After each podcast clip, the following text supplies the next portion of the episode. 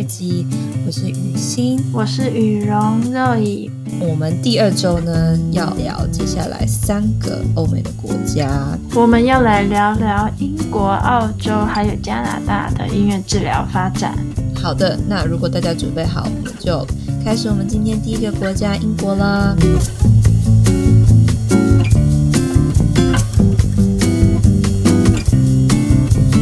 是最早开始音乐治疗的国家之一，也是在约莫呃第一、二次世界大战之后呢，有一群音乐家，他们进入到音乐，开始帮助战后的军人心理的复健。那么渐渐的，音乐家除了跟医疗和心理的专业合作外，其他的专业，比如说特殊教育或者是社工师，他们都一起跟音乐治疗师们合作，音乐家们合作这样子，然后就发展出音乐治疗这个专业。从这个合作出发呢，英国就发展出一个很重要的音乐治疗法，就叫做 Nordoff Robbins。Nordoff Robbins 呢，这个音乐治疗法其实它是建立在一个呃音乐即兴法上面，然后搭配这个 psychoanalysis，就是心理分析的的心理治疗法而而结合起来的一个音乐治疗。那这个音乐治疗法的名字 Nordoff Robbins 其实是两个人两个人的名字。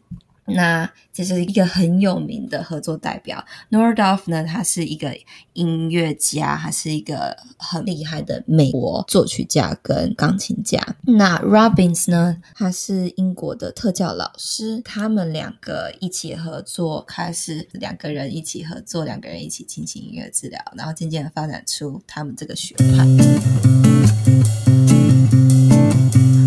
接下来我就聊聊这个音乐治疗本土的发展啦。他们音乐治疗协会叫做 BAMT，The British Association for Music Therapy。那其实他们在二零一一年才是正式的唯一音乐治疗官方机构。但在之前，另外两个组织，那当然是这个发展就是到二零一一年才呃合并在一起。那他之前的两个组织，一个叫做 The British Association for Music Therapy，然后另外一个是 Association of Professional Music Therapists。这两个组织从名字你大概可以了解到，他们负责的事物有一些些不同。一个比较负责是哦整个音乐治疗的发展，然后另外一个就比较负责音乐治疗师的部分，资格的规范啊，或者是那个受训的规规定等等。就好像蛮多欧美国家都是这样，都是从其他几个小组织，然后组合起来一个大机构。所以一开始的时候，就是 British Association for Music Therapy 创立的时候。那个比较早嘛，所以就是嗯，那时候音乐治疗师，okay. 呃，音乐治疗还是很少人知道的时候，慢慢的 APMT 就开始建立起专业音乐治疗师的受训，然后应该是就是大家很认真的推广交流，所以呢，这个专业渐渐的被肯定的。现在呢，音乐治疗已经被认为是一个专业的医疗，只要你是一个音乐治疗师，你要做音乐治疗这个工作的话，你必须。去注册在 Health and Care Professions Council（HCPC） 之内，那这个单位其实就是一个国家政府的单位了。那如果你是其他治疗师，比如说语言治疗师、呃心理治疗师、复健师，就等等这些医院医疗专业，每个人都需要注册在这个单位之下，这样子。那音乐治疗师也不例外。那你知道他们有要考试吗？还是说他们也是像德国一样通过这些学科、这些学程，然后有最后一个面试这样子？你其实讲的没错，就是并没有考试，那他就是透过这样子的申请方式跟面试啊，然后 review 看你整个申请的的内容，去通过你的这个资格。对啊，因为这个就跟美国的概念很不一样。然后我觉得欧洲这边他们是比较看个人成长的过程，所以他就是不同的考核标准啦，像 interview 啊、最后的口试，或者是让你建立一个个人成长档案，这样听起来比较个人化一点的，就是审核过程。嗯，然后美国就是比较标准化一点，就是你把你的训练时数啊，然后说是该上的课程啊，你就就像一个表格一样送过去，然后他说哦好，那你可以考试了这样子，然后那你考试，然后成绩到了你就 OK 了这样。对对啊，有好有坏啦。形成性评量可能比较可以看到各各种不同 diverse 多元的背景、多元的特色。那美国呢，就是很 clear，嗯，你有就有，没有就没有，然后是很 standard，大家都比较有一样的做法。嗯，我觉得应该就是风格不同吧，但我觉得都是蛮。蛮有公信力的，相当的专业，这样子。你你讲对，我觉得风格是有很大的不一样。对啊，对啊，就是你说一样的标准化出来的，跟一个很仔细的审视自己成长过程的考核标准，这样出来的音乐治疗师他们的专长跟他们的风格是非常不一样。嗯，所以不晓得是不是因为他们这样子比较。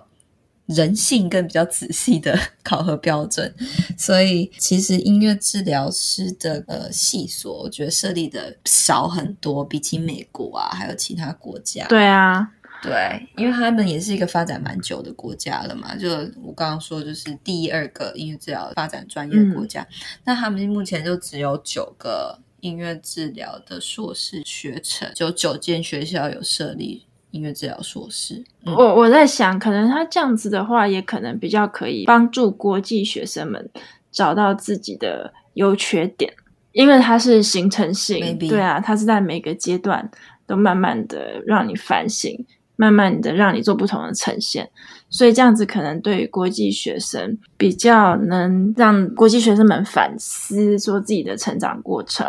而不是说在美国那个考试，我就会觉得可能会是比较像考你考试的技巧啦，或者是考你对英文的熟悉程度。当然，英文也是要很好才能在英国念书啦，就是不一样的方向。但我觉得他可能。不一定会这样想，学校的教学可能会这样想，但是单位的审核，我觉得不一定会这样想，因为毕竟目标是服务当地的人嘛，他应该比较不会去对去在乎你你是国际生还是你不是国际生这件事情。但是是这样子吗？我觉得会在意耶，怎么会不在意？他不会在意啊，他只要在意的就是你到底可不可以在当地服务人，你有没有这个专业度啊？我觉得国际生会带来很不一样的刺激啊。这应该是学校要帮助学生找到的地方，但是他这个是审核机构，是这个医疗单位啊，不是学校啊。嗯、但我觉得这就见仁见智诶，在一个系统里面，不知道，虽然会讲，但是他们真的会做，其实。这这，我觉得这就是另外一个讨论了啦。但当然，diverse 一定都是所有大国家他们的重要价值观跟中心思想、中心思想之一。嗯、但是呢，怎么做这个都要好好观察了。对啊，好好观察学习。对，会不会做？另外一件事。那英国的部分哦，我们就先聊到这里了。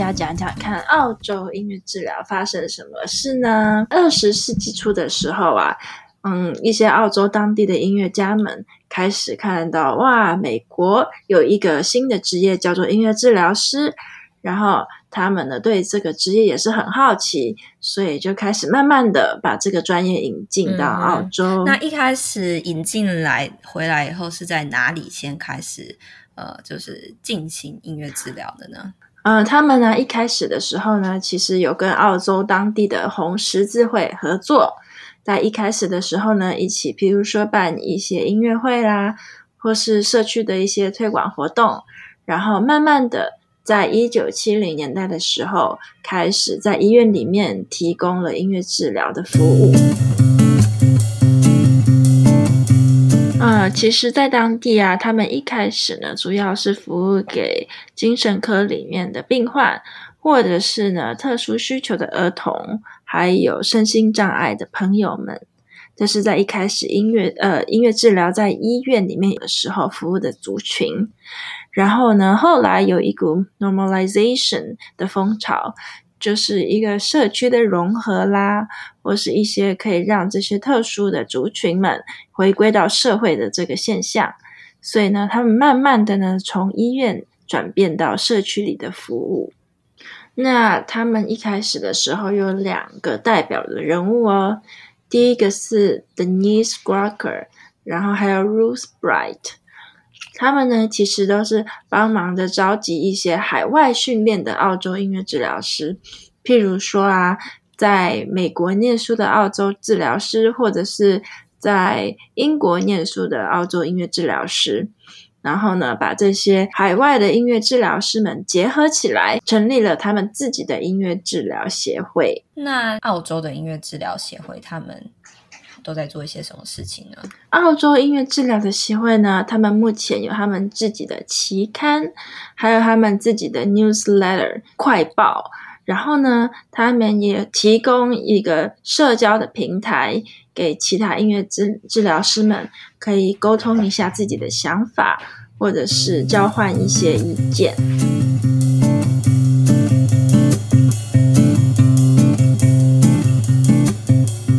要成为一名在澳洲注册的音乐治疗师呢，他们叫做 Registered Music Therapist（RMT）。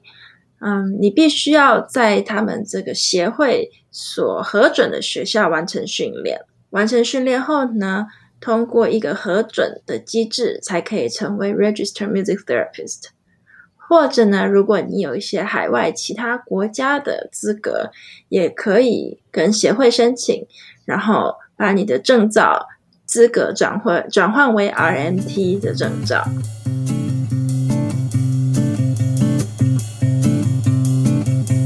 所以我们可以看到啊，因为他们这样的历史背景，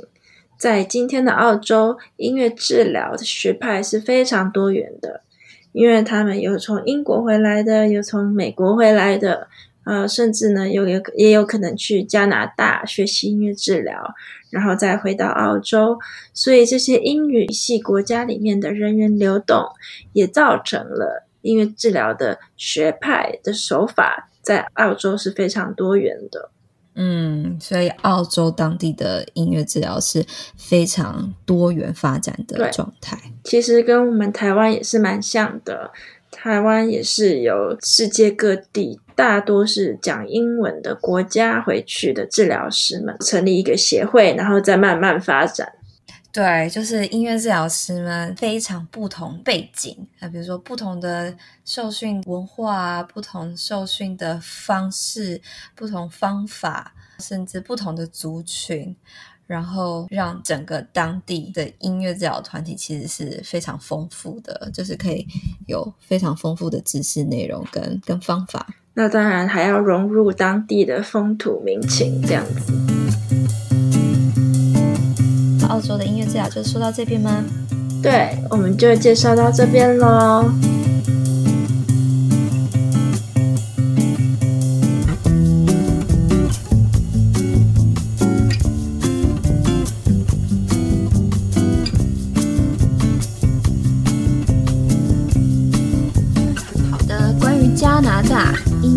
在加拿大他们的第一个音乐治疗疗程。Music therapy program 呢，是在医院里面由这位音乐治疗师，他叫做 Fred Herman 开始的。那一年是一九五六年，所以它的原文呢，就是英文呢，叫做 Remedial Music Therapy Program。那 Remedial 这个词呢，其实它是一个偏向呃形容这个医疗的治疗的。呃，这种这个这个形容词，所以呢，他就真的是把音乐用在医疗上的使用，医疗上的功能，所以它这个 program 的名字才称为 Remedial Music Therapy 呃 Music Program，在医院里，嗯，所以是音乐在医疗场合的使用，一开始就会开始有这些形容词出现。那在其他的地方呢，也开始有其他的音乐治疗师，一些 pioneer 就是。一些先驱们，他们就开始自己的 music therapy programs。那其中有一个音乐治疗师，他叫做 Norma Sharp。他在自己的音乐工医院工作的时候呢，他就同时也在想，哎，其他地方的音乐治疗师们到底他们都是怎么在做音乐治疗的？然后在当时呢，他其实也没有认识很多其他呃音乐治疗师跟他在做一样工作的人，所以他就有了一个想法，想要在自己的医院里面举办一个工作坊，一个 workshop，然后邀请所有你是音乐治疗师，你对音乐治疗有兴趣的人都来参加。嗯哼，那就透过那个工作坊呢，连接到很多其他音乐治疗师，没有到很多啊，因为当时也没有很多人在做这份工作，但是就连接到其他人，所以呢，他们就一起决定要组成音乐治疗的团体，在一九七四年的时候，一九七四，所以大约是二十啊，不对不对，五十年前。对，五十年前就是一九七四，是那个那个 workshop 那个 conference，他们相聚，然后在一九七七年，他们就成立了一个正式的音乐治疗组织——加拿大音乐治疗组协会，这样子。然后从三个人开始慢慢茁壮。对啊，那在加拿大有什么音乐治疗的学校可以学音乐治疗啊？关于音乐治疗师的受训，在加拿大呢，呃。现在是学士课程跟硕士课程。那第一个音乐治疗的教授课程呢是呃硕士，那是在 Capilano University。那他的创办人呢是呃 Nancy McMaster 跟 Caroline Kenny。嗯哼，那这边要提到这两位他们的呃过去的受训背景啦。他们呢两位其实都被英国、美国的音乐治疗影响非常大。那像 Nancy 呢，她是加拿大人，她是在英国呢完成 Northrop Grumman 的训练，然后呢再到美国的呃纽约大学去完成音乐治疗的硕士。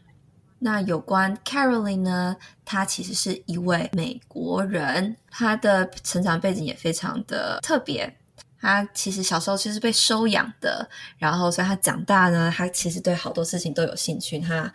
她对于不同的文化、不同的种族，呃，还有音乐等等，呃，社会正义都很有兴趣，所以她最后决定成为了一位音乐治疗师。因为他的成长背景有点特殊，也也让他是呃成为一位非常心胸开阔的人。他就会开始到世界各地，就不同的国家，但主要还是欧洲的国家和美国不同地方去教授音乐治疗的课程。然后辗转的，他就来到加拿大。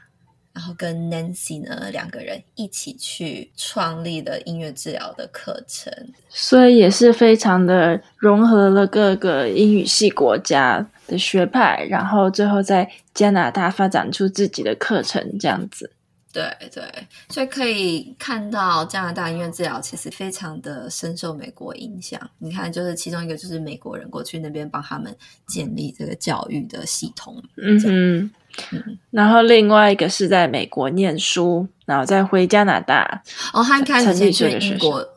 他一开始 Nancy 一开始去英国受训，然后嗯，也去美国念书，然后回到加拿大这样。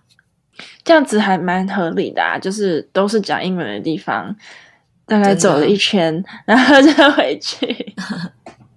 对，我可以很快的理解为什么他们在加拿大还有英语系的国家、澳洲英语系的国家，他们很快的跟随在这美国英英国的脚步后面，可能短短的几年，他们就马上也建立起自己的音乐治疗发展跟音乐治疗受训课程这样子。